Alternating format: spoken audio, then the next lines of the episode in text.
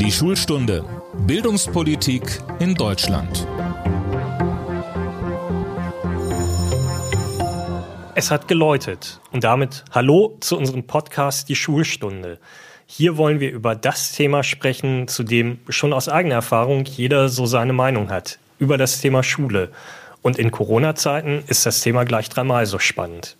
Ich bin Tobias Peter, arbeite im Berliner Büro des Redaktionsnetzwerks Deutschland und ich beschäftige mich dort besonders viel mit Bildungsthemen. Über das Thema Corona und Schule spreche ich jetzt mit Stefan Wassmuth, langjähriger Vorsitzender des Bundeselternrats. Hallo, Herr Wassmuth. Hallo, Herr Peter. Herr Wassmuth, wir befinden uns mitten in der Corona-Pandemie. Im Frühjahr waren die Schulen sehr lange geschlossen. In der Krise mit den erneut steigenden Infektionszahlen hat die Politik sich festgelegt, Schulen und Kitas sollen diesmal so lange wie möglich offen bleiben. Fällt Ihnen da als Elternvertreter ein Stein vom Herzen oder macht Ihnen das Angst? Ja, sowohl als auch. Und ich glaube, das zeigt doch die Bandbreite von den Elternmeinungen, die wir im Moment haben. Die einen sagen natürlich wirklich, Gott sei Dank ist die Schule wieder offen. Wir sind froh, dass die Kinder wieder dahin gehen können, dass sie was lernen dürfen. Äh, und dass wir den Druck zu Hause nicht mehr haben, denn das Homeoffice war eine Katastrophe. Andere sagen natürlich uns ganz klipp und klar, Mensch, die Gesundheitsvorsorge unserer Kinder steht im Vordergrund. Und ich will nicht, dass mein Kind sich äh, ansteckt, dass es sich infiziert und gegebenenfalls äh, Dauerfolgen hat davon.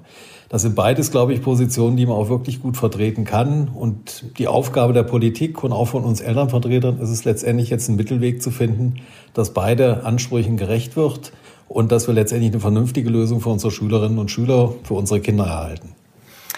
Dann gehen wir doch mal mitten rein. Sind Sie für Unterricht mit oder für Unterricht ohne Maske? Ja, also nach dem derzeitigen Kenntnisstand würde ich den Unterricht mit Maske empfehlen, weil äh, das sagen, glaube ich, relativ viele Wissenschaftler mittlerweile, dass das auf jeden Fall ein gutes Mittel ist, um andere nicht anzustecken und um selber nicht angesteckt zu werden. Von daher, wenn es auch sicherlich nicht schön ist, befürworte ich im Moment den Unterricht mit Maske. Mhm. Alle Virologen sagen, entscheidend ist regelmäßiges Lüften. Viele Schulleiter sagen, bei uns lassen sich viele Fenster gar nicht öffnen. Was sagen Sie als Elternvertreter? Ja, da würde ich den Schulleitern zustimmen. Ich habe zwar in der KMK-Sitzung, also in der Kultusministerkonferenz äh, von den Kultusministern gehört, es würde nur ein Prozent der Klassen betreffen, was ich beim besten Willen nicht nachvollziehen kann. Ich habe mit zahlreichen Schulleitern gesprochen, mit ganz vielen Lehrkräften gesprochen in den letzten Wochen und Monaten. Das ist für mich eine deutlich höhere Zahl als letztendlich nur ein Prozent. Äh, da gibt es brandschutztechnische Gründe für, da gibt es natürlich auch wirklich bauliche Gründe für, weil in den letzten Jahren wenig gemacht worden ist an den Schulen. Wir reden hier über einen Sanierungsstau von mittlerweile knapp 50 Milliarden Euro. Und in 1970 hatten wir rund 50 Milliarden D-Mark an Sanierungsstau. Also man sieht, das hat sich da relativ wenig getan. Also ich kann mich selber noch an eine Phase erinnern in der Schule, wo Klassennachbarn das Fenster letztendlich auf den Kopf gefallen ist, weil es so barode war, und das war in den 80er Jahren, dass äh, wirklich das Fenster keinen Halt mehr hatte. Und da, da sieht man eigentlich dran, was für einen Zustand unsere Schulen haben und was wir den Schulen eigentlich auch für eine Wertschätzung gegenüberbringen. Das mit dem einen Prozent kann ich nicht glauben. Das sind aus meiner Sicht deutlich mehr. Und da müssen wir dringend dran. Denn äh, eine Lüftung ist auch nur ein Baustein des Ganzen, was letztendlich helfen kann, dass wir die Infektion minimieren. Aber es ist ein wichtiger Baustein. Der Vorsitzende des Deutschen Lehrerverbandes äh, schätzt, es äh, geht um jedes fünfte Klassenzimmer. Würden Sie sagen, das ist realistisch? Das würde ich vom Gefühl auf jeden Fall deutlich eher so beziffern wollen, als das, was die Kultusminister sagen, ja. Und was machen wir jetzt? Also äh, geben Sie dann Ihren Kindern äh, in diesem Winter besonders warme Decken mit in die Schule?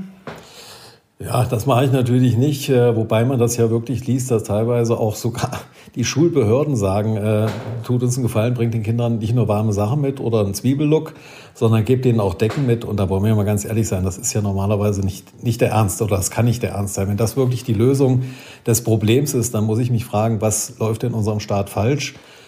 Denn das kann definitiv nicht sein, dass wir äh, unsere Kinder solchen Umständen aussetzen. Wir haben alle gelernt, dass der dritte Pädagoge, also sprich der Schulbau, die Schulumgebung, wo sich die Kinder wohlfühlen sollen, wo ich vernünftig lernen kann, ein ganz wichtiger Aspekt sind bei der Ausbildung. Und äh, dass wir dann anfangen, solche Methoden einzuführen, das ist sicherlich keine Lösung, die irgendeinem was bringt. Aber ich meine, was sollen wir denn sonst machen? Wir können die Schulbauten ja auf die Schnelle auch nicht äh, deutlich verändern. Ne, die Schulbauten sicherlich selber nicht, äh, aber wir hätten auch Möglichkeit weiter zu unterstützen, beispielsweise mit Lüftungsgeräten, die ja auch intensiv diskutiert werden. Wir haben bereits zum Beginn als Bundeselternrat der Pandemie gesagt, äh, wir würden uns wünschen, wir lagern vielleicht auch Schulräume einfach mal aus. Es gibt genug freistehende, leerstehende Räumlichkeiten im Moment, wo man Unterricht machen könnte, wo auch das Equipment da ist oder was man relativ schnell aufbauen kann. Wir haben das in der Flüchtlingskrise gesehen. Selbst da hat man mit Containern arbeiten können. Berlin arbeitet ja im Moment mit so modularen Bausystem. Auch das wäre eine Maßnahme gewesen. Da ist leider die letzten Monate nichts passiert. Das muss man ganz deutlich sagen. Und da hätten wir uns als Elternvertreter deutlich mehr gewünscht. Und wir haben immer wieder darauf hingewiesen, kleinere Lernklassen ist das eine Thema und andere Räumlichkeiten das andere. Das wären Sachen, die wären umsetzbar gewesen. Jetzt kurz vom Winter völlig überrascht zu sein, dass das alles nicht so funktioniert, wie man sich das überlegt hatte, ist für uns nicht nachvollziehbar. Das heißt, aus Ihrer Sicht äh, hat die Politik, haben die Schulträger nicht hinreichend Energie und Fantasie entwickelt, was die Möglichkeit angeht, mit Abstand zu unterrichten. Also man hat nicht ausreichend nach größeren Räumen gesucht, äh, obwohl in so einer Pandemie natürlich tatsächlich auch manche Gebäude und Räume ungenutzt sind. Das wäre Ihr Vorwurf, wenn ich Sie richtig verstehe. Ja, wobei ich den Vorwurf nicht den Schulträgern alleine mache, sondern den mache ich der gesamten Politik. Wir haben, äh, glaube ich, ein Riesenproblem dass jeder, äh, ob es jetzt der Bund ist, ob es die Länder sind oder die Schulträger sind, sprich die Kommunen sind, jeder arbeitet und denkt scheinbar nur in seinem Bereich und macht sich gar keine Gedanken über die anderen.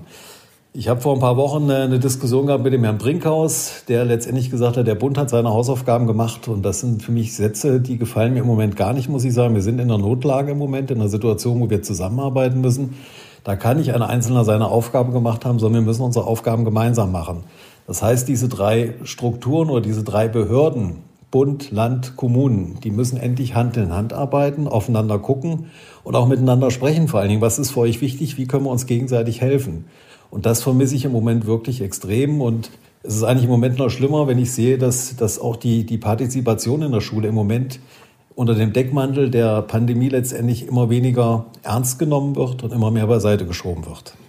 Jetzt wollen wir einmal kurz einschieben. Äh, als Sie sagten, Sie haben mit Herrn Brinkhaus gesprochen, haben Sie Ralf Brinkhaus, den äh, CDU-CSU-Fraktionsvorsitzenden im Bundestag gemeint, nehme ich an. Genau, genau. Würden Sie sagen, da sind äh, die Parteien unterschiedlich gut äh, aufgestellt, was diese Frage angeht, jetzt auf diese Situation äh, zu reagieren, oder haben die da alle ein Defizit? Also aus meiner Sicht haben alle ein Defizit. Also ich bin äh, selber auch parteilos, muss ich, muss ich sagen. Also ich äh, bin sicherlich politisch interessiert, habe mich aber nie für eine Partei letztendlich äh, durchringen können. Das ist, glaube ich, auch ganz gut so in der Position, in der ich mich befinde. Aber es ist, glaube ich, egal, welches Land den Kultusminister stellt. Es läuft in keinem Bundesland richtig rund, wo man sagen könnte, das ist Vorbild. Wenn Sie mich fragen würden, welches von den 16 Bundesländern macht seinen Job am besten, könnte ich Ihnen nicht beantworten, weil ich glaube, im Moment machen alle 16 Bundesländer ihren Job ziemlich schlecht. Mhm. Auf den ersten Lockdown, auf die ersten Schulschließungen war ja, muss man fairerweise sagen, niemand vorbereitet. Also es ist ja letztlich unser allererste Pandemie. Deshalb die Frage, wären die Schulen jetzt besser aufgestellt, falls es, was keiner will, nochmal zu Schließungen kommen sollte? Ja, also sie sind sicherlich ein klein wenig, ich sage ganz bewusst ein klein wenig besser aufgestellt, weil sich schon ein bisschen was getan hat. Ich werfe auch dem Ministerium nicht vor, dass sie nicht nachgedacht hätten. Äh, aber es ist zu wenig kreativ. Mir fehlt da so ein bisschen die Fantasie bei. Und äh, wir haben auch keine Möglichkeiten ausprobiert. Also wenn wir ja mal zurückschauen, die Probleme, die wir ja aufgrund der Pandemie jetzt gesehen haben, die sind ja letztendlich alle nur vergrößert nochmal dargestellt worden. Das sind Probleme aus den letzten Jahrzehnten, die wir in unserem Bildungssystem haben. Und äh, es gab ganz viele tolle Ideen, sicherlich auch verrückte Ideen, aber andererseits habe ich immer gesagt, auch in den ganzen Gesprächen, es gibt im Moment keine verrückte Idee, man muss einfach mal alles durchdenken und mal durchspielen und vielleicht auch einfach mal was probieren. Und das fehlt mir. Ich habe das Gefühl, dass die ganzen Problematiken, die, die wie gesagt deutlich wurden für uns alle, dass die Lösungsvorschläge, die es gab, zwar erstmal aufgenommen worden sind, aber irgendwie liegen sie in irgendeiner Schublade und keiner beachtet sie mehr. Wir machen nach dem Motto weiter, Hoffentlich habe ich Glück, dass bei uns nichts passiert. Und äh, ich habe die Hoffnung, dass bei mir nichts passiert. Und das ist eine Sache, was aus meiner Sicht gar nicht geht. Wir lassen im Moment wirklich die Lehrkräfte und auch die Schülerinnen und Schüler aus meinen Augen im Stich. Im Stich und äh, das ist was, was gar nicht geht. Wie sehr frustriert es, äh, dass sich aus Ihrer Sicht nichts tut, äh, obwohl Sie sagen, äh, es gibt ja auch Vorschläge und Ideen und die verschwinden dann in den Schubladen? Ja, man könnte jetzt schon sagen, es ist frustrierend, aber das äh, lässt uns nicht aufgeben, sage ich auch ganz deutlich. Ich mache jetzt seit 25 Jahren Elternarbeit, da gibt es viele Momente, die mal frustrierend sind. Aber es ist auch gleichzeitig immer wieder ein Ansporn zu sagen, wir müssen weiterhin äh, nach oben treten. Das ist leider so, dass äh, irgendwann unsere Politik, Politiker mal und Politikerinnen letztendlich mal verstehen, dass wir riesige Defizite im Bildungssystem haben und die sind da unabhängig von der Pandemie. Hier muss ganz dringend was passieren. Wir sind auch im Europa ja letztendlich noch nicht mal mehr Mittelmaß, sondern mittlerweile im unteren Mittelfeld. Und das sind Sachen, das können wir in so einem zivilisierten Land wie Deutschland, wo wir uns ja selber gesagt haben, vor zehn Jahren, die Kanzlerin hat es ausgerufen, wir sind eine Bildungsrepublik. Also diesen Titel dürfen wir mit Sicherheit bei der jetzigen Situation auch in den letzten Jahren keinesfalls führen. Sie sagen, Sie machen das mit der Elternarbeit seit 25 Jahren. Ein Thema, das es in meiner Kindheit äh, schon gab, war, dass man als Schüler teilweise geradezu Panik entwickelt hat, wenn man mal zur Toilette gehen musste. Äh, mein Eindruck ist, da hat sich auch nicht viel getan. Äh, haben Sie zumindest die Hoffnung, dass sich da in den nächsten Jahren mal was tut? Das Thema war ja auch zu Beginn der Pandemie mal auf der Tagesordnung. Also da muss ich was tun. Es hat sich auch ein bisschen was getan. Es gibt ja diese sogenannten kommunalen äh, Investitionsprogramme. Leider sind die gekoppelt an die finanziellen Möglichkeiten der jeweiligen Kommune. Das heißt, wenn eine Kommune Geld hat, kann sie wirklich von den Mitteln partizipieren. Hat eine Kommune wenig Geld, geht auch diese Kommune leer aus, weil sie ihren Eigenanteil letztendlich nicht leisten können. Und wenn wir mal ganz ehrlich sind, äh, wenn ich höre von Schülerinnen und Schülern, sie trauen sich nicht auf Toilette zu gehen oder sie möchten nicht auf Toilette gehen und halten das den ganzen Tag ein und freuen sich, dass sie nach Hause gehen. Das Erste, was passiert, ich gehe den Weg zur Toilette. Das muss man sich wirklich mal vor Augen führen äh, in so einem Land wie Deutschland wo eigentlich alles da ist. Und wenn man dann noch hört, also wir haben zusammen als Bundeselternrat mit German Toilette Organization, ist eigentlich eine Organisation, die sich um Toiletten in der dritten Welt kümmert, äh, einen Wettbewerb letztes Jahr gehabt, wo es darum ging, äh, wie sehen eure Schultoiletten aus? Da ist festgestellt worden, über 80 Prozent der Schultoiletten in den Schulgebäuden sind letztendlich, äh, müssten letztendlich aus hygienischen Maßnahmen geschlossen werden. Das ist ein Zustand, der ist unhaltbar. Sie haben ja auch gesagt, gerade jetzt in der Pandemie hätten Sie sich eigentlich erwartet, dass es mal so eine Bereitschaft gibt, auch mal wirklich offen, vielleicht sogar ein bisschen verrückt über Fragen nachzudenken, damit man am Ende vielleicht Lösungen findet. Jetzt haben sich die äh, Lehrergewerkschaften äh, gegen Fortbildungen im digitalen Unterrichten in den Ferien gewehrt, also jedenfalls dagegen, dass man die Lehrer dazu verpflichtet. Äh, war das tatsächlich einfach eine zu verrückte Idee oder haben Sie da kein Verständnis für die Lehrer? Also ich muss sagen, wir müssen hier klarstellen, ich habe äh, gesagt, sicherlich, dass man das in Ferien machen könnte. Jetzt muss man immer mal sagen, es sind sechs Wochen Sommerferien. Auch jeder Lehrer weiß, äh, und ich glaube, die, die engagiert sind, und das sind Gott sei Dank noch viele, äh, die wissen, dass sie von den sechs Wochen Sommerferien letztendlich drei Wochen selber Urlaub haben, aber die anderen drei Wochen der Unterrichtsnach- und der Unterrichtsvorbereitung dienen. Und diesen Zeitraum hätten wir nutzen müssen, hätten wir nutzen sollen. Leider habe ich aber auch von vielen Schulleitungen gehört, man hat sich angemeldet für letztendlich digitale Fortbildungslehrgänge und für Lernkonzepte. Aber diese Lehrgänge sind gar nicht zustande gekommen, beziehungsweise sind abgesagt worden, weil die Länder letztendlich diese Angebote überhaupt nicht machen konnten. Aber auch da hätte man sich vielleicht mal außerschulische Bildungsträger dazu nehmen können, die solche Angebote machen. Und dann hätte man das auf die Reihe bekommen. Aber es wird hier sehr, sehr kurzfristig immer nur gedacht und äh, alles auf den letzten Drücker versucht irgendwie umzusetzen, was natürlich in der Praxis nicht funktionieren kann. Und das ist eigentlich was, was sehr, sehr bedauerlich ist. Und das erlebe ich bei ganz vielen Punkten. Ob es jetzt die Digitalisierung ist, ob es die Fortbildungen sind. Wir arbeiten eng auch mit den Lehrergewerkschaften mittlerweile zusammen. Wir haben nicht immer dieselbe Meinung, das ist so. Aber ich habe auch sehr, sehr viele engagierte Lehrer kennengelernt in den letzten Monaten. Und äh, vielleicht sollte man auf die auch teilweise einfach mal hören, wie Unterricht gestaltet werden könnte. Denn da hätte man zum Beispiel auch gehört, dass lern kleinere Lerngruppen letztendlich wirklich ein Erfolg waren. Und das haben uns die Schülerinnen und Schüler ja auch bestätigt. Entwickelt man über die Jahre als Elternvertreter generell eher mehr oder eher weniger Verständnis für Lehrer? Also ich muss sagen, für meine Person habe ich mehr Verständnis für Lehrer ent entwickelt. Äh, ich bin mittlerweile so weit, dass ich mich ärgere, dass ich nicht selber den Beruf ergriffen habe, weil ich denke, du hast viele gestalterische Möglichkeiten. Es macht äh, wahnsinnig Spaß, was mit Schülerinnen und Schülern zu machen. Für mich eine der tollsten Veranstaltungen ist jedes Jahr das Treffen mit der Bundesschülerkonferenz. Also wir haben wöchentlich Kontakt zu den Vertretern von der Bundesschülerkonferenz. Und äh, wir müssen einfach gemeinsam an die Problematiken ran. Und das geht letztendlich nur mit denen, die an Schule auch sind. Das sind die Schülerinnen und Schüler, das sind die Lehrkräfte. Und auch wir Eltern sind letztendlich ein Teil der Schulgemeinde. Und ich glaube, wenn wir auf der Basis vernünftig zusammenarbeiten würden und die Politik vielleicht auch nochmal zuhört, was die drei Parteien zu sagen haben, dann können wir unser Bildungssystem retten. Ansonsten sehe ich da im Moment wirklich schwarz. Was glauben Sie, wie groß ist der Anteil der, ich sag mal, schwarzen Schafe unter den Lehrern, die jetzt beispielsweise die Pandemiesituation auch dazu genutzt haben, äh, zu sagen, ich schieb da mal eher eine ruhige Kugel und äh, schick höchstens einmal die Woche eine E-Mail und dann sollen die Eltern mal schauen, wie sie mit ihren Kindern zurechtkommen? Ja, also ich will jetzt kein Lehrerbashing betreiben, da gibt es sicherlich welche. Da brauchen wir uns nichts vormachen. Äh, wie es in jeder Berufsgruppe Leute gibt, die ihren Job äh, letztendlich Dienst nach Vorschrift machen. Vielleicht war es hier sogar ein Tick mehr, vielleicht auch der Angst überbedingt, vielleicht auch einfach mittlerweile der Frust, weil man ja bei vielen Lehrern heraushört, ich habe viele gute Ideen, aber die werden irgendwo nicht gehört. Äh, ich habe viele Sachen angefordert, aber leider ist da überhaupt nichts passiert. Das ist natürlich auch irgendwo frustrierend. Ich würde schon auch sehen, dass nach wie vor der größte Teil der Lehrkräfte wirklich äh, motiviert sind. Was nochmal sicherlich ein Schlag ins Gesicht für die Lehrkräfte war, war, dass dann die Datenschützer angefangen haben und haben im Nachgang gesagt, äh, das, was ihr gemacht habt, ist nicht in Ordnung. Und da muss ich sagen, das ist für mich auch so ein bisschen Nachtreten von den Datenschützern. Wir beispielsweise als Bundeselternrat haben auch alle Datenschutzbeauftragten angeschrieben der Länder und haben gefragt, Mensch, mit welchen Möglichkeiten hätten wir denn äh, tatsächlich was in der Hand, wo wir Videokonferenzen mitmachen könnten? Wir haben von keinem einzigen Datenschützer eine Auskunft bekommen. Die haben alle mit den Schultern gezuckt und haben gesagt, nein, wir können Ihnen im Moment auch nichts empfehlen. Und da muss man sagen, das ist auch so ein bisschen alleingelassen und im Stich gelassen. Das frustriert sicherlich auch und das hat vielleicht auch dazu geführt, dass der ein oder andere Lehrer oder die ein oder andere Lehrerin gesagt hat, ja, dann äh, leckt mich fett, ich sag's mal so platt. Äh, das ist, ist, ist sicherlich was frustrierend ist und ich kann das auch durchaus da nachvollziehen.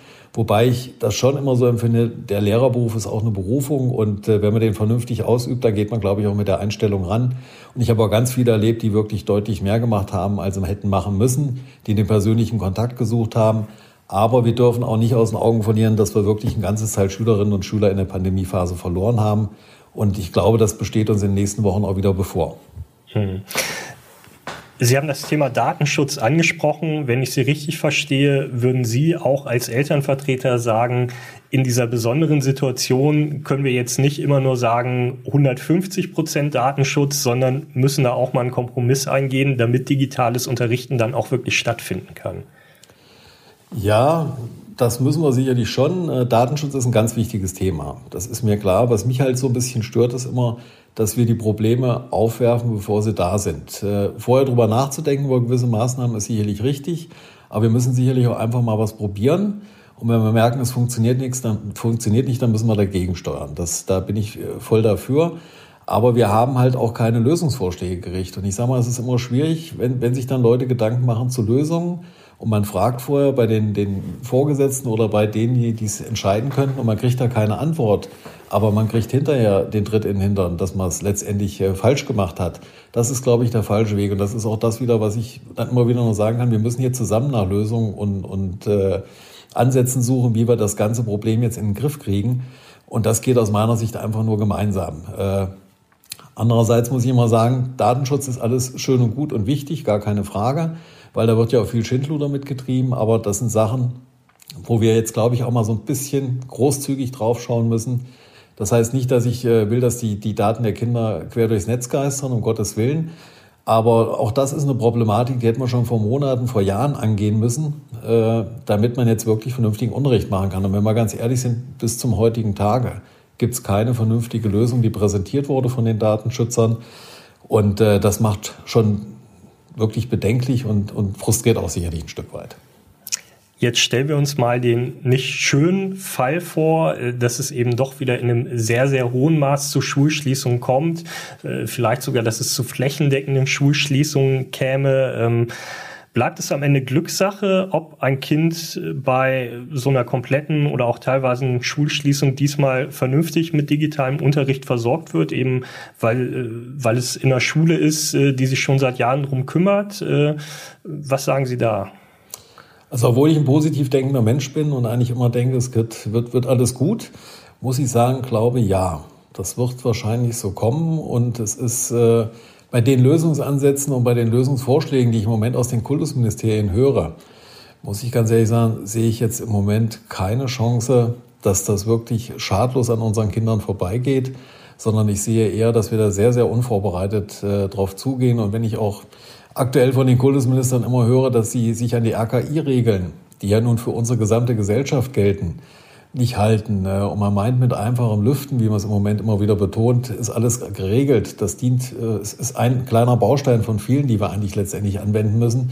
Da muss ich sagen, habe ich das Befürchtung, dass wirklich unsere Kinder ja, einen Verlust haben und dass es zu Bildungsungerechtigkeiten kommen wird. Mhm. Wenn wir nochmal beim Thema digitales Lernen bleiben, sind Sie äh, in gewisser Weise äh, fast dann doch begeistert davon, dass jetzt zumindest mal alle äh, gemerkt haben, dass es ein Thema ist, oder stehen Sie fassungslos davor, dass man das eben so viele Jahre nicht begriffen hat? Also wir haben gerade vor, vor zwei Wochen eine, eine Tagung gehabt zu dem Thema Digitalisierung und haben da nochmal deutlich wieder vor Augen geführt bekommen, wie lange Deutschland eigentlich schon hinterherhinkt. Also wenn man sieht, dass in Norwegen seit Anfang der 2000er Jahre und in den ganzen skandinavischen Ländern seit Anfang der 2000er Jahre letztendlich freie Lernkonzepte vertrieben werden. Das heißt, äh, da können sich alle dran bedienen, die sind geprüft, die sind letztendlich legitim, die sind gut. Und wir befinden uns jetzt im Jahr 2020 und fangen jetzt mal an, dass unsere Schülerinnen und Schüler und auch die Lehrkräfte mit äh, digitalen Endgeräten ausgestattet werden. Und äh, dass wir anfangen, jetzt mal Lernkonzepte zu schreiben, da gibt es sicherlich schon ein paar von, aber die werden ja so gut wie nicht genutzt oder sind auch in relativ begrenzter Anzahl nur vorhanden. Da muss man sagen, was ist in den letzten 20 Jahren passiert, in den skandinavischen Ländern beispielsweise, und was ist bei uns passiert. Aber auch die Infrastruktur spielt natürlich hier eine Rolle. Gehen Sie ins Ausland, da haben Sie teilweise wirklich, egal wo Sie sind, an welchem Landstrich, äh, Internet im Gefang. Und äh, wenn du hier guckst, äh, ist es manchmal ganz schwierig. Wir haben ja auch schon öfters mal telefoniert, wo die Leitung dann abgebrochen war wo man einfach sagen muss, ja, es ist frustrierend, äh, dass wir da wirklich so weit hinterherhinken. Im Kanzleramt äh, gab es jetzt mehrfach auch einen Bildungsgipfel mit äh, der Kanzlerin und mit Kultusministern aus den Ländern. Ändert das was oder ist das am Ende mehr Show? Ja, es ist ja auf jeden Fall ein Zeichen, dass die Kanzlerin signalisiert hat, äh, wir lassen euch nicht alleine, so würde ich es erstmal positiv bewerten wollen und wir als Bund versuchen euch zu unterstützen. Jetzt äh, muss ich sagen, muss, müssen die Länder trotz Föderalismus vielleicht mal sagen, ja, wir ziehen hier gemeinsam an einem Strang und ruhen uns nicht nur auf diesen Föderalismus aus. Ich habe manchmal so das Gefühl, es wird immer damit argumentiert ja, dass letztendlich Föderalismus dem Wettbewerb dienen soll. Aber wir sehen, dass der Wettbewerb innerhalb Deutschlands ja scheinbar ziemlich schlecht ist, sonst hätten wir diese ganzen Bildungslücken ja nicht und diese ganzen Defizite. Und ich glaube, da ist es, äh, es ist sicherlich auch teilweise ein Stück weit Show, aber ich glaube, die Kanzlerin hat relativ deutlich auch gezeigt, wir bieten euch an, dass wir hier gemeinsam eine Lösung finden und die Länder müssen jetzt letztendlich die Hand auch reichen und müssen sagen, jawohl, wir sind dabei. Und da muss man auch mal über den Schatten des Föderalismus springen. Der Föderalismus hat Vorzüge, gar keine Frage, aber ich glaube, im Moment hat er mehr Nachteile, um uns wirklich nach vorne zu bringen. Also Sie wünschen sich ganz deutlich äh, mehr Kompetenz für den Bund in Bildungsfragen, damit sich nicht die Länder immer erst einigen müssen und damit beispielsweise auch äh, Eltern, wenn sie beruflich umziehen müssen, äh, sich nicht noch Sorgen machen müssen, weil sie gerade in ein anderes Bundesland ziehen, dass ihr Kind in der Schule total absackt. Ja, das ist ein, ein Punkt. Äh, und man muss auch sagen, nehmen wir nur die Digitalisierung, über die wir eben gesprochen haben. Äh, wir sind dabei, dass wir 16 verschiedene Lernplattformen entwickeln, wenn es nicht sogar noch mehr sind. Warum macht man nicht eine, wo das Bundesministerium für Bildung ja letztendlich schon mal Geld rein investiert hat, sprich das, das, äh, die, die Schulcloud des Hasso-Plattner-Instituts? Warum entwickelt man das nicht weiter? Klar, das wird weiterentwickelt, aber warum nutzen das nicht auch alle? Äh, unser Wunsch war vor ein paar Jahren schon beim Bundeselternrat, dass wir gesagt haben, wir würden uns eine europäische Plattform sogar wünschen. So dass es eigentlich völlig egal ist, ob ich von Bayern nach Berlin ziehe oder nach Schleswig-Holstein oder sonst wo. Ich arbeite immer mit denselben Möglichkeiten. Und wir müssen einfach mehr Standards kriegen. Deswegen kann es ja trotzdem regionale Abstriche geben oder Besonderheiten geben. Aber die Grundzüge sollten unserer Sicht nach letztendlich wirklich einheitlich sein, dass man da mit festen Standards arbeitet und dass wir wirklich auf demselben Niveau sind. Mhm. Zentralabi wäre ja auch so ein Thema, was man da nochmal mit anführen könnte. Aber auch da tun sich ja die Kultusminister sehr, sehr schwer. Äh, warum das so ist, ich kann es Ihnen leider nicht sagen. Ich würde es Ihnen, würde Ihnen gerne beantworten. Was glauben Sie, äh, wenn wir in fünf Jahren auf unser Bildungssystem schauen, hat sich dann auch durch die Corona-Krise etwas zum Besseren geändert? Das ist meine große Hoffnung, muss ich ganz ehrlich sagen. Und das will ich auch noch live miterleben als Elternvertreter, dass sich da wirklich was bewegt. Das ist halt eine Sache, die habe ich in den 25 gelernt. Man braucht einen sehr, sehr langen Atem, was das angeht. Äh, aber wenn wir jetzt nicht die, die Lehren aus unseren Defiziten der letzten Jahrzehnte ziehen, dann äh, wird es Deutschland zukünftig sehr, sehr schlecht gehen, weil wir letztendlich in allen Bereichen verlieren. Und ich hatte vor gar nicht allzu langer Zeit mit, mit äh, MINT-Experten zusammengesessen, also mit den mathematischen Fächern, mit den Naturwissenschaften, die uns ganz klar gesagt haben, das, wo unsere Wirtschaft im Moment von partizipiert, sind die Erfindungen aus dem 19. Jahrhundert. Die letzten 100 Jahre ist relativ wenig aus Deutschland dazugekommen, wo wir in der Welt wirklich mit bestehen können. Das sind alles noch Erfindungen, die mindestens 100 Jahre alt sind, auf denen wir noch, von denen wir im Moment noch partizipieren. Und da merkt man eigentlich, wie, wie groß diese Lücke zu anderen Ländern geworden ist. Und das wollen wir unseren Kindern gerade in der heutigen Zeit, wo es ums globale Denken geht, sicherlich nicht antun. Das kann auch nicht unser Ziel sein. Da müssen wir uns deutlich verbessern. Und die nächsten fünf Jahre müssen wir sehr, sehr intensiv nutzen, dass wir da wirklich den Anschluss wieder gewinnen.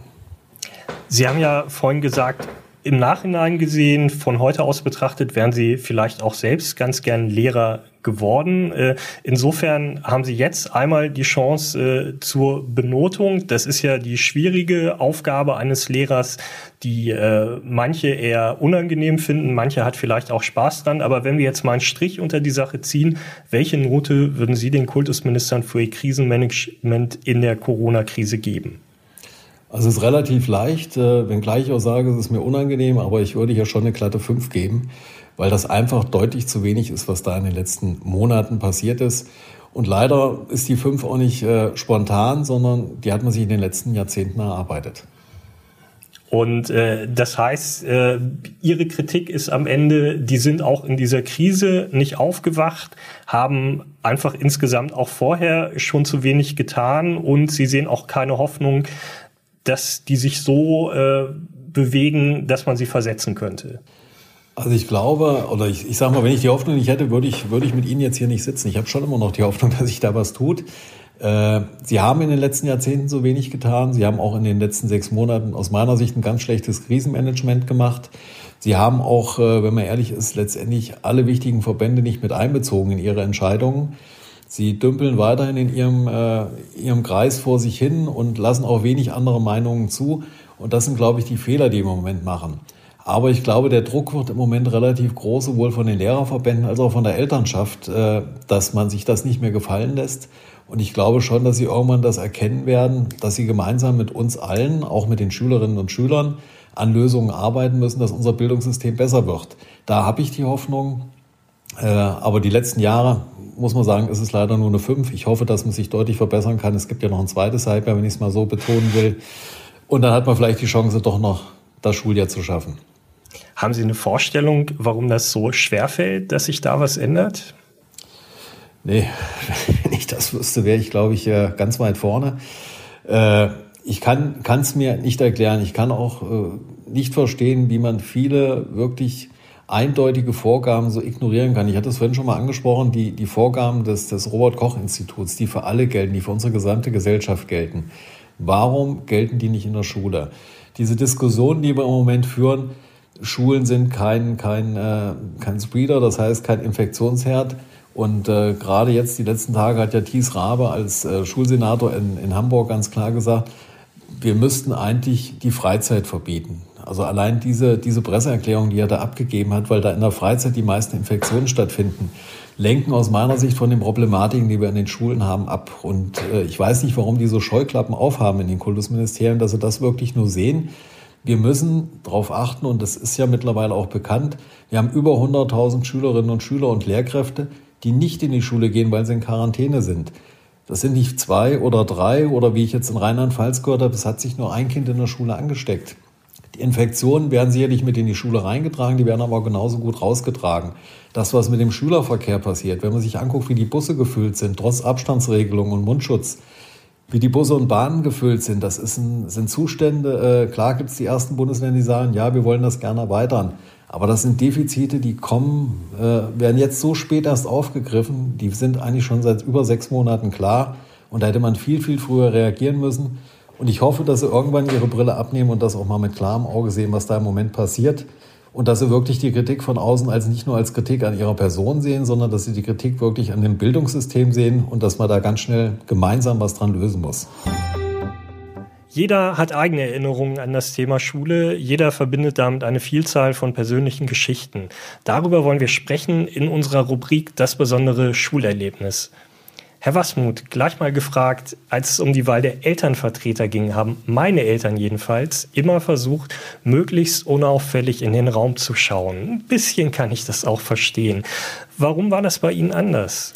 Ja, bei mir war es äh, vom Grundsatz her, als ich auf den ersten Elternabend gegangen bin, sicherlich auch nicht anders. Aber irgendwann hat meine Frau mich dann überrumpelt, mir einen Stups gegeben und ja, dann habe ich gesagt, mache ich. Und dann habe ich angefangen, Blut zu lecken und muss sagen, äh, über den Kindergarten in die Schulen hat das wahnsinnig viel Spaß gemacht und ja, habe es immer gerne gemacht und mache es auch hoffentlich weiterhin gerne. Trotzdem ist es so, äh, Sie waren jetzt ganz lange an der Spitze des Bundeselternrats, fünf Jahre, und äh, Sie haben sich jetzt entschieden, diesen Posten abzugeben, natürlich wei weiter im Bundeselternrat mitzuarbeiten, aber nicht mehr als Vorsitzender. Und äh, jetzt äh, am Wochenende haben Sie das auch gemacht. Und äh, ich frage mich, äh, warum eigentlich und äh, haben Ihre Kinder das überhaupt erlaubt? Ja, das ist eine gute Frage, ob das meine Kinder erlaubt haben. Äh, ich habe mit ihnen gar nicht so direkt darüber gesprochen, aber wir haben es auch lange vorbereitet, dass ich damit aufhöre. Und äh, ich glaube, die sind auch ganz froh, dass jetzt das ganze Thema so ein bisschen ruhiger wird. Die wissen, dass ich damit nicht ganz aufhöre, aber dass der Papa öfters zu Hause ist, ist, glaube ich, schon was, worüber sie sich freuen.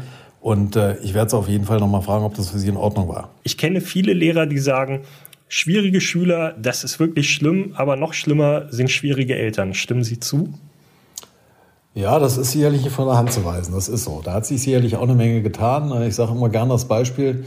Früher wurde, äh, wenn irgendwas schiefgelaufen ist in der Schule, das gar nicht in Frage gestellt, dass äh, das Kind einen Fehler gemacht hat, also die Schülerin oder der Schüler, weil der Lehrer letztendlich die Respektperson war, die alles richtig gemacht hat und äh, der Fehler beim Kind lag. Das war sicherlich auch nicht der richtige Weg. Heute hört man ja von einigen Eltern, muss ich leider sagen, auch wenn ich Elternvertreter bin, ganz oft, der Lehrer ist auf jeden Fall schuld. Das, mein Kind kann es auf jeden Fall nicht gewesen sein. Da hat sich viel gewandelt, aber das ist, glaube ich, auch ein gesellschaftliches Problem, was wir haben. Äh, es gibt keiner mehr freiwillig zu, dass er irgendwas falsch gemacht hat und guckt immer erstmal auf den anderen, dass da der Fehler liegt. Äh, da müssen wir, glaube ich, für unser Demokratieverständnis auch ganz deutlich dran arbeiten, dass unsere Gesellschaft sich da wieder ein bisschen ändert und wir mehr Verständnis füreinander haben. Also schwierige Eltern gibt es sicherlich auch. Das erlebe ich als Elternvertreter auch. Da könnte ich Ihnen jetzt äh, stundenlang noch erzählen, was ich dafür teilweise Anrufe kriege, wo ich dann auch sage, tut mir leid, dass Sie mir jetzt nicht für zuständig und das ist auch nicht das Thema. Das hilft Ihrem Kind auch letztendlich jetzt nicht, sondern da muss man mal selber dran arbeiten. Aber wir Eltern und Lehrkräfte begegnen uns, glaube ich, im überwiegenden Fall schon auf Augenhöhe, wenn es immer, wie es überall so ist, auch Ausnahmen nach oben und nach unten gibt. Das heißt, Sie wünschen sich manchmal auch äh, vom Elternabend auf die Fernsehcouch.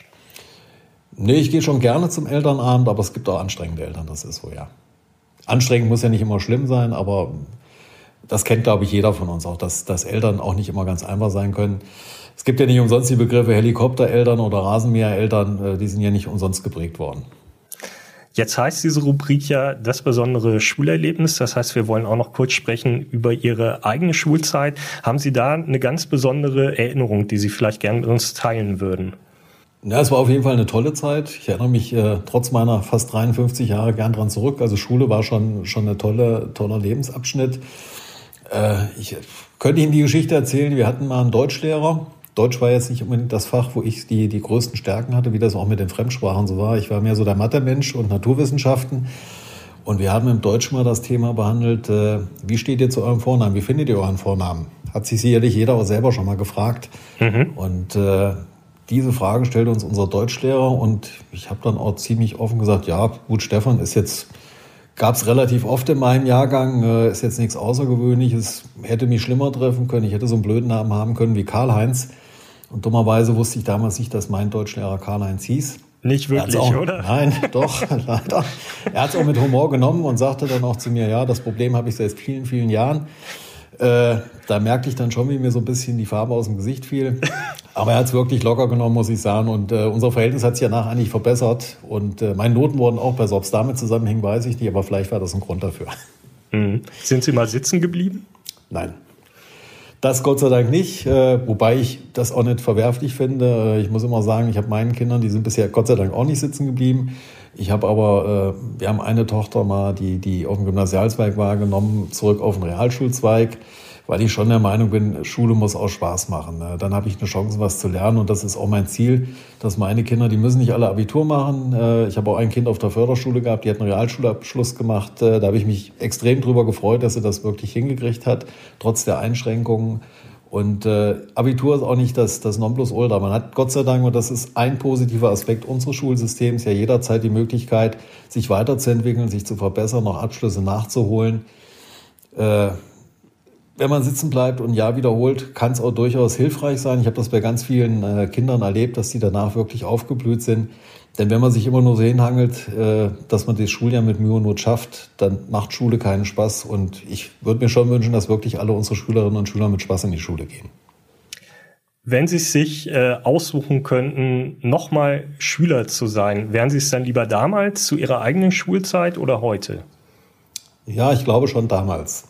Also es war damals doch noch irgendwo persönlicher. Äh, die Verhältnisse waren sicherlich auch nicht einmal alle rosig, aber es war doch deutlich mehr Zeit noch da füreinander. Man hat, äh, glaube ich, intensiver miteinander gesprochen. Das ist heute alles ziemlich unpersönlich geworden, obwohl wir ja von einer Schulgemeinde reden. Wir haben viele Pläne, wie das funktionieren kann. Schule ist auch teilweise ja Kiez, wie wir mittlerweile sagen. Es ist Stadtteil, es ist Lebensraum, es ist Sozialraum. Da müssen wir, glaube ich, aber noch viel dran arbeiten, dass es auch wirklich von, den, von der Bevölkerung so wahrgenommen wird und dass, dass äh, das so ist. Wobei man sicherlich auch immer vielleicht so ein bisschen im Augenmerk behalten muss. Damals war ja sowieso immer alles besser, das sagen wir ältere Menschen ja schon immer. Und äh, die eigene Schulzeit ist sicherlich immer sowieso was Besonderes gewesen. Wobei ich habe eben gerade ja gesagt, dass meine Tochter äh, selber Förderschülerin war und da muss ich sagen, die ist jetzt 18, macht eine Ausbildung zur Erzieherin. Diese Förderschule trifft sich, obwohl sie vor drei Jahren ihren Abschluss dort gemacht hat, äh, immer noch regelmäßig. Und das ist toll zu sehen, wie die miteinander umgehen. Da muss ich sagen, das ist auch toll. Vielleicht wäre ich gerne in diese Förderschule gegangen. Ich weiß es nicht. Auch mit dem Schulleiter habe ich nach wie vor ein gutes Verhältnis. Wenn die sich treffen, äh, die sind wirklich weit verbreitet in Hessen und, und das kommt nicht gar so oft vor, aber dann sind die wirklich so herzlich zueinander, dass es echt Spaß macht, das zu sehen. Weiß nicht, wahrscheinlich beide Varianten gut, jeder zu seiner Zeit. Herr Wasmuth, ich bedanke mich ganz herzlich fürs Gespräch. Sehr gerne, hat mich gefreut. Bei uns im Podcast Die Schulstunde wollen wir immer auch mit den Schülern sprechen. Die Schüler haben das letzte Wort. Und deshalb spreche ich jetzt in unserer Rubrik Das letzte Wort mit Henry Behrens von der Bundesschülerkonferenz. Hallo Henry. Hallo Tobias. Henry, du bist Teil der Bundesschülerkonferenz. Was ist das eigentlich? Genau, ja, ich bin jetzt äh, seit neuerdings im Bundessekretariat der Bundesschülerkonferenz. Die Bundesschülerkonferenz ist quasi ein Konferenzgremium von den Landesschülervertretungen der einzelnen Bundesländer. Also man kann sich das so vorstellen, jede, äh, jedes Bundesland hat quasi eine Landesschülervertretung, äh, die sich dann auch um die Belange der einzelnen Schüler aus dem Bundesland kommt. Und die treffen sich immer mal wieder äh, in einer verschiedenen Stadt kommen da zusammen, tagen, äh, diskutieren Anträge und versuchen dann auch eine gemeinsame Linie bundesweit zu bekommen. Und im Nebenberuf bist du auch ganz normaler Schüler, oder? Genau, ich bin immer noch Schüler der 12. Klasse eines Gymnasiums und äh, mache dann dieses Schuljahr mein Abitur. Wie geht's denn dir in diesen Tagen persönlich? Freust du dich, dass die Schulen auch jetzt, äh, da in der Corona-Krise die Infektionszahlen gestiegen sind, geöffnet bleiben sollen? Oder macht es dir Angst, dahin zu gehen? Also persönlich äh, bin ich froh darüber, dass die Schulen offen bleiben und ich bin auch sehr froh darüber, dass die Schulen äh, in den Beschlüssen der Bundeskanzlerin und die, den Länderchefs so eine Sonderrolle bekommen haben, weil ich finde, es ist äh, unverantwortlich, die Schulen nochmal zu schließen, denn wir haben jetzt schon ein halbes Jahr oder ein Vierteljahr gehabt, wo die Schulen zu waren oder nur halb geöffnet waren und viele Schülerinnen und Schüler kommen zu Hause dann teils auch einfach nicht mehr mit. Sie haben Probleme zu Hause, können nicht richtig arbeiten, nicht richtig lernen. Dementsprechend bin ich sehr froh darüber, dass die Schulen auch offen bleiben, ja. Musst du im Unterricht eine Maske tragen und nervt es eigentlich? Genau, ja, ich, ich trage jetzt im Unterricht seit zwei Wochen inzwischen eine Maske. Äh, für mich persönlich habe ich mich recht schnell daran gewöhnt, weil wenn man sich mal umguckt, eigentlich in allen anderen Bereichen des Lebens äh, trägt man jetzt auch schon fast eine Maske. Also es ist quasi schon, wie der Name sagt, eine Alltagsmaske. Also kann die Maske auch ruhig im Unterricht dann teils integriert werden. Das ist jetzt für mich persönlich nicht das Schlimmste. Wann darf man die denn im Verlauf des äh, Schulvormittags mal absetzen? Genau, bei uns an der Schule ist es so gemacht, oder in Hamburg, wenn ich es mal so sagen darf, in Hamburg ist, die, ist es so gemacht, dass man die Maske zum Essen und zum Trinken abnehmen kann. Und sonst auf dem Schulgelände äh, bleibt sie dann die ganze Zeit über offen. Was fordert ihr als Schülervertreter in dieser Situation von der Politik? Genau, das ist äh, von, von Land zu Land äh, ganz unabhängig, äh, weil wir als Bundesschülerkonferenz noch keine feste Linie zu Corona entwickelt haben. Wir sprechen uns da mit den einzelnen äh, Ländern dann äh, Seite an Seite ab. Wichtig bleibt allerdings, dass die Schüler nicht in Vergessenheit geraten und dass die äh, Schulen weiterhin irgendwie eine, eine Sonderrolle bekommen und dass man dann gesondert über die Schulen nochmal diskutiert, mit uns natürlich auch als Vertretung dabei. Seid ihr denn zufrieden damit, wie ihr einbezogen werdet? Stand jetzt äh, haben wir durch Corona, oder kann ich, kann ich für alle Landesschülervertretungen sprechen, haben gab es durch Corona eine, eine Welle der Aufmerksamkeit, die die Schüler natürlich auch irgendwie glücklich gemacht hat oder die Schülervertreter glücklich gemacht hat und so auch mehr Aufmerksamkeit bekommen hat. Allerdings wünscht man sich natürlich immer mehr, äh, ein, mehr Einbezug in Entscheidungsprozesse und ich glaube, wir sind auf einem guten Weg, auch das zu erreichen. Seid ihr denn zufrieden mit dem, was die Politik liefert? Also es wird jetzt ja äh, auch ein bisschen investiert in die Digitalisierung in den Schulen. Äh, man könnte ja aber auch sagen, das ist ganz schön spät und äh, eigentlich auch ganz schön langsam. Natürlich, wenn man äh, das mal mit Blick auf Länder äh, aus den skandinavischen Regionen anguckt, dann hinkt Deutschland natürlich schon mit der Digitalisierung hinterher. Aber ich sage mal so, besser spät als nie. Da habe ich äh, lieber dass jetzt noch äh, kräftig in die Digitalisierung investiert wird. Denn wir haben ja auch während Corona gesehen, wir haben einiges aufzuholen. Wir haben auch riesigen Nachholbedarf. Und dann äh, bin ich froh, wenn es, wenn es irgendwann angepackt wird und dann auch bald zu Ende ist. Hast du den Eindruck, die Lehrer ziehen bei dieser Frage voll mit oder äh, haben die da eigentlich keinen Bock drauf? Ich glaube, das kommt teils und teils wieder auf, auf den Lehrer an. Wenn man, wenn man sich das mal so anguckt, dass ein junger Lehrer oder eine junge Lehrerin natürlich auch ähm, mit, mit viel äh, mehr äh, moderner Technik aus dem Studium auch rauskommt, dann auch wahrscheinlich offener ist für neue Unterrichtsmethoden als, als jemand, der schon über 25 Jahre in seinem Beruf ist. Ich glaube, das ist auch teils dann ganz normal, dass wenn man so lange im Berufsfeld arbeitet, dass man sich nicht mehr von so vielen Sachen abbringen lässt. Dementsprechend äh, sage ich, dass es gar nicht so schlimm ist, aber natürlich müssen die Lehrer auch fortgebildet werden, wie man dann auch neue Unterrichtsmethoden anwendet. Mal angenommen, du hast irgendwann Kinder. Äh, glaubst du, dass für die dann eine gute digitale Ausstattung in den Schulen äh, und Lehrer, äh, die das mit dem digitalen unterrichten können, Normalität ist oder hinken wir dann immer noch zurück? Ich hoffe es doch zumindest, dass es dann äh, Normalität geworden ist. Man darf aber natürlich auch nicht vergessen, dass immer noch auch handschriftliche Aspekte wichtig sind. Also man soll es bei der Digitalisierung meiner Meinung nach nicht komplett übertreiben. Denn äh, die Handschrift ist eines der wichtigen Dinge, was einen Menschen auch zum Individuum macht. Dementsprechend äh, hoffe ich, dass die Digitalisierung weit vor, vorangeschritten ist, aber dass wir auch dann teilweise noch analoge Unterrichtsformen auch haben. Vielen Dank, Henry, für das Gespräch. Sehr gerne, immer wieder gerne. Das war unser Podcast Die Schulstunde und ich beende ihn mit einem Satz, den ich als Schüler immer mal gern gesagt hätte. Ich beende die Schulstunde und nicht die Klingel. Hören Sie beim nächsten Mal wieder rein, ich würde mich freuen.